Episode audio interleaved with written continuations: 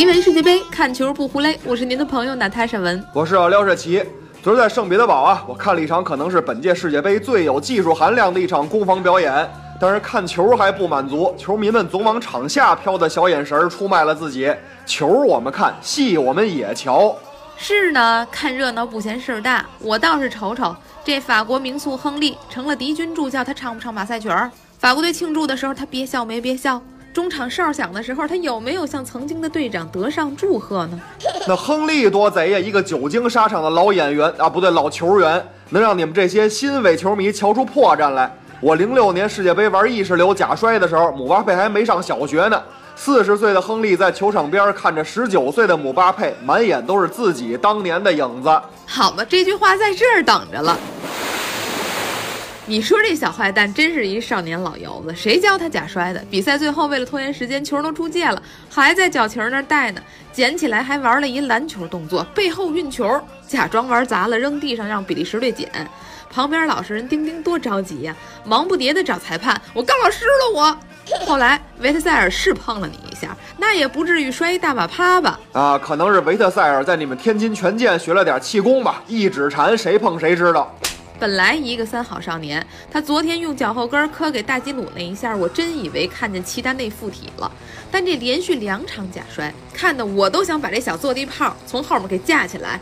你倒是跟内马尔学点好。您别说，这姆巴佩一假摔呀，我观察了一下，在中国社交网络上骂他骂最凶的，竟然是内马尔的球迷。大家的精神特别统一。你看，我们马儿做错了就认，挨打要立正啊！但是咱得一碗水端平。这孩子假摔有没有人管了啊？裁判不管，我们就上唾沫星子了。俗话说得好，假摔何苦为难假摔？还有这俗话呢？你领会精神就可以了。不过我也在想啊，这不是烂演员的突击手，也许当不了一个好前锋。姆巴佩这一假摔呀，我似乎看到了零六年 C 罗十九岁时狂奔几十米投诉鲁尼，然后对着替补席挤眉弄眼的样子；布斯克斯假摔之后捂着脸痛苦呻吟，透着指甲缝瞄裁判的样子；还有最先发明脚疼捂脸的大师里瓦尔多卧草那个赖劲儿。这一刻，九爷、德华、苏牙纷纷列队展示他们的演技。这一刻，姆巴佩他不是一个人。假摔帮的名单太长，以至于球迷经常来比较他们到底谁更有悖于体育道德。各位陪审团的老师注意了，这位是假摔了，但是他躺在地上毫不声张，这叫利用规则。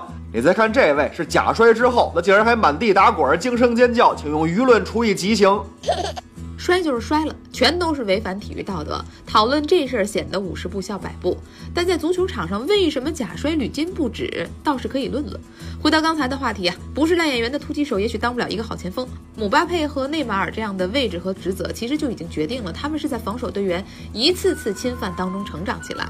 这种侵犯让他们学会了脚后跟传球，同样也让他们意识到后卫一次次踢你，但是本着进攻有力的尺子，裁判就是不判犯规。这个时候，适当的倒地牌儿也许就掏出来了。慢慢的呀，对方不碰他们，他们也如同遭到了隔空打牛般的打击。以下是亨利本利回忆在法国对西班牙时，普约尔碰他胸口，他却捂脸倒地的瞬间。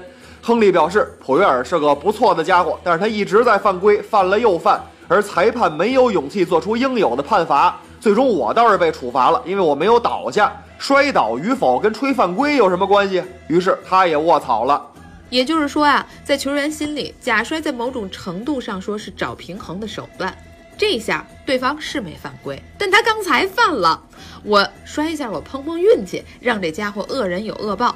而在教练那儿，除非你假摔影响到球队比赛进程了，否则没有人会指责你。拖延时间，甚至会在更衣室里得到这样的评价：小伙子，你出来，谁教你假摔的？干得好！教练是不会替你不君子的过程背锅的，他只负责向着结果进发。真正让球员君子起来告别假摔的，也许就是一次次被众目睽睽戳穿、被舆论口诛笔伐的时刻。所以啊，我们说了一期，并不是让您别骂姆巴佩了，数了您继续可劲儿数喽。未来的他，也许就会像 C 罗似的，摆脱小混蛋的影子，成为真正的巨星。